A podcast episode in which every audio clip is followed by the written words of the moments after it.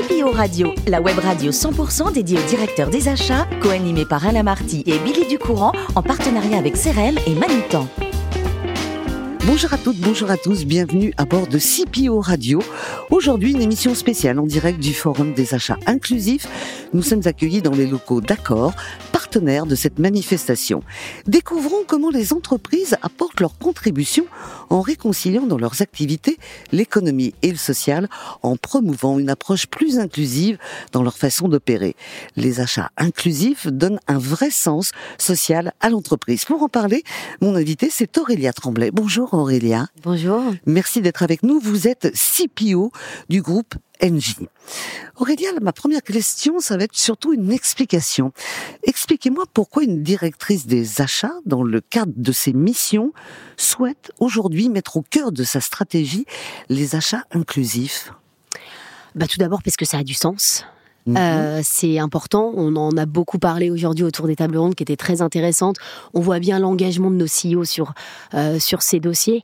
Euh, donc on a d'une part un driver réglementaire qui, qui, qui est important, qui nous pousse à aller plus loin sur ce type de choses ça donne du sens, ça permet de la rétention, et puis ça permet aussi un levier de performance. Euh, on, on, essaie toujours de dire on fait de l'inclusif parce qu'il faut le faire. Non, aujourd'hui, on est capable euh, dans tous nos panels de levier en tant que directeur achat de trouver du sens et de trouver de la valeur. C'est bien le sujet de, des tables rondes d'aujourd'hui l'inclusivité, création de valeur. Alors, et aujourd'hui, on a un certain nombre d'exemples et on voit bien que tous les acteurs qui sont là permettent de créer de la valeur pour les directions achats. On, va vraiment y revenir, mais c'est important de nous expliquer pourquoi c'est au cœur de la stratégie, parce qu'on sait, euh, parce qu'Engie est une boîte qui communique bien, on sait que vous insistez sur le fait que les achats inclusifs sont pas là pour décorer.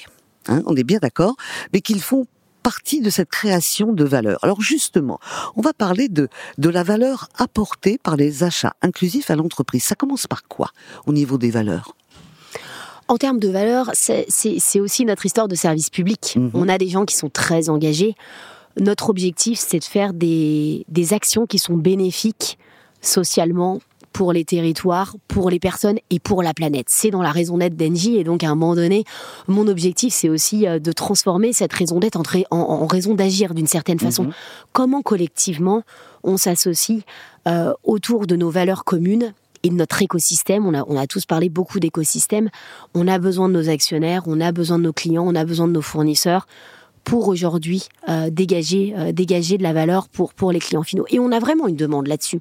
Donc en termes de en termes de valeur, ce que je dirais celle qui primo c'est l'engagement et la volonté d'avoir un impact bénéfique pour les mhm. personnes et pour la planète. Et ça, c'est important chez nous. si on prend une, une, addition qui est totalement positive, euh, vous êtes d'accord avec moi que aligner la valeur opérationnelle plus la valeur économique et enfin la valeur sociale, ça nous donne une addition qui est presque parfaite. Jackpot. C'est le jackpot. Hein. Tout à fait. Donc, euh, ces trois composantes de cette addition, euh, quelles ont été les premières difficultés et comment ça roule, j'ai envie de dire aujourd'hui? Parce qu'il a fallu les additionner ces trois valeurs au sein d'une grosse société, c'est pas évident. Alors, on a évidemment les acheteurs qui arrivent de dire mais, mais si je dois faire de l'inclusion, je ne ferai pas mes plans d'économie. Euh, c'est évidemment la, première barrière euh, sur laquelle il a, il, a, il, a, il a fallu aller de l'avant et expliquer aux acheteurs que quand on gère ce qui est monté à 14 milliards d'euros, on a effectivement euh, une bande passante qui nous permet de faire et de l'inclusion et de la performance, et on est très bon pour faire des plans d'action, pour identifier les catégories qui s'y prêtent. Donc la première barrière, ça a été, ça a été celle-ci. Que les acheteurs prennent conscience qu'aujourd'hui, tout comme ils, faisaient et de la qualité et de la performance en termes d'économie, on pouvait faire et de la performance et de la qualité et de l'inclusion et de la décarbonisation, même si, si, je prends l'ensemble des éléments, parce qu'on est très inclusif aujourd'hui, mais on a une, une feuille de route chez Engie, évidemment, qui est, euh, qui est très importante en termes de, de transition euh, énergétique. Donc, une fois que c'est rentré dans l'ADN des acheteurs, et aujourd'hui, euh, ça, allait vraiment au sein de nos équipes achats, on a nos prescripteurs. Parce que euh, on dit toujours aux achats, on négocie beaucoup en externe, mais on négocie principalement en interne. Et sur ces sujets qui peuvent être un peu innovants, c'est vrai, parce qu'on a des prescripteurs qui sont habitués à certains euh, partenaires, certains éléments de travail, et donc à un moment donné, ça peut, ça peut faire peur de mettre de l'inclusion. Donc là, il a fallu déjà convaincre aussi en interne. Donc il a fallu convaincre en interne, travailler avec sur des projets montrer l'exemple et montrer à quel point on pouvait faire des choses qui sont euh, structurantes et intéressantes avec des, des acteurs de l'inclusion sans que ce soit forcément euh, la révolution mhm. ou sans que ce soit beaucoup trop compliqué. Et après, on arrive à la troisième étape, et c'est un peu celle où on est tous aujourd'hui, je pense, en termes de grands donneurs d'ordre qui, sont, euh, qui, qui sont sensibilisés depuis longtemps sur ces sujets. C'est, mais au final, comment est-ce qu'on se donne des objectifs concrets et comment est-ce qu'on accélère? Et comment est-ce qu'on structure? Et là, on n'y est pas. Euh, soyons très très très clairs. On a des, des, choses qui sont bien faites un peu partout, mais on n'a pas un système euh, bien en place, industrialisé, qui nous permet aujourd'hui de dire je sais que je vais faire plus X, X d'achats inclusifs demain. Non, on est, on est encore sur un mode projet euh, et puis sur, sur, sur, sur des problématiques de sourcing. Donc mhm. on a passé la barrière des acheteurs, on est en train de convaincre en interne et puis après on a le marché. Bien sûr.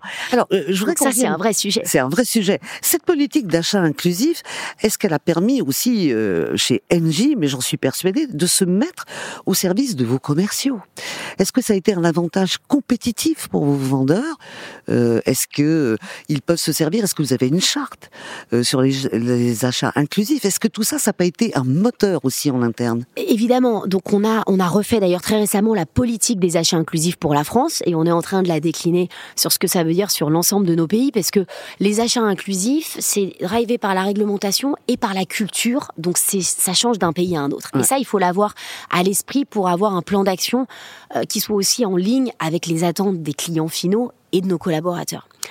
Euh, donc évidemment, euh, aujourd'hui, on a fait notre, notre, politique des achats inclusifs, d'ailleurs qu'on a co-signé avec la direction des ressources humaines du groupe, parce que pour nous, on parle beaucoup dans le cadre de cet événement du GT3, mais on a le GT1 et le GT2, et on pense vraiment d'un point de vue complet que si on travaille mieux ensemble, notamment DRH et direction des achats, on peut avoir un effet d'impulsion qui soit supérieur à si on travaille chacun de, chacun de notre côté.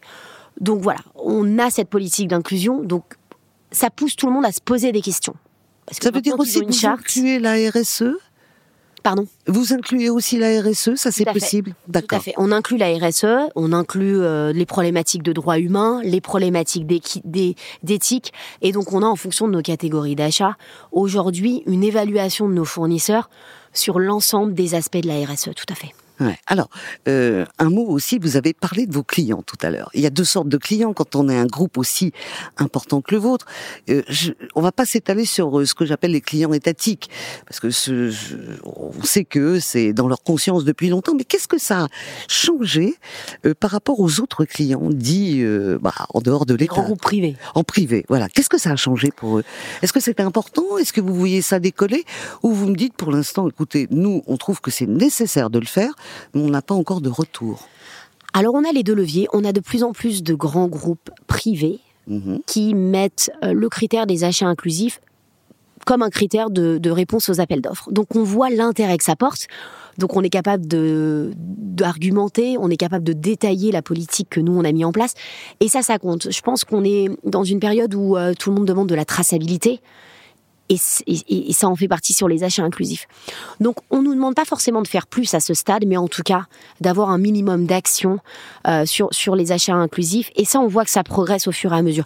Et puis après, on a euh, nos, nos actions proactives, c'est-à-dire que nous, on fait de l'inclusion là où on nous le demande pas sur un certain nombre de sujets. L'exemple euh, que cité en table ronde tout à l'heure, on a euh, des clients qui sont du B2B sur lequel on a, euh, quand vous avez un problème avec votre chaudière, votre facture de gaz, votre facture d'électricité, si vous êtes chez Engie et que vous êtes sourd et malentendant, face à vous, vous avez quelqu'un qui est également malentendant et qui parle le langage des signes. Et ça, ça c'est vraiment la vertu sociale de notre groupe de se dire, mais l'objectif, c'est aussi de, servir le client final et de s'assurer d'avoir une réponse et une solution à proposer au-delà simplement d'avoir un critère d'appel d'offres, parce que c'est bien, euh, il faut évidemment renforcer notre monitoring, renforcer les indicateurs, mais il faut aussi mettre en place des projets qui sont concrets et qui aident euh, dans la vie de tous les jours euh, nos clients, que ce soit des grands groupes ou que ce soit euh, des clients particuliers. En conclusion, si je vous pose la question que je pose à, tous ceux qui sont dans votre cas, on ne peut pas dire demain on veut tant de pourcents d'achats inclusifs. Ça ne se quantifie pas cette valeur finalement en chiffres réels comme on faisait avant. C'est un point compliqué euh, parce qu'on pourrait dire si je suis à 1%, je vais passer à 1,5%, mais au final, qu'est-ce que qu'est-ce que ça représente et quel est l'enjeu? Euh, Donc euh, effectivement, on, est en train de réfléchir à trouver les bons indicateurs. Il faudra savoir quantifier la dépense qu'on attribue aux achats inclusifs parce que de toute façon, ça fait partie naturellement de l'évolution euh, pour s'assurer qu'on part d'un point A et qu'on va vers, vers un point évolutif qui soit satisfaisant. Mais aujourd'hui, on compte en, en nombre d'emplois, parce que l'objectif de l'inclusion, c'est d'abord et avant tout de regarder le nombre de personnes qu'on a aidées, que ce soit de l'insertion quand on fait du retour à l'emploi, que ce soit avec les ESAT euh, autour des emplois euh, handicapés.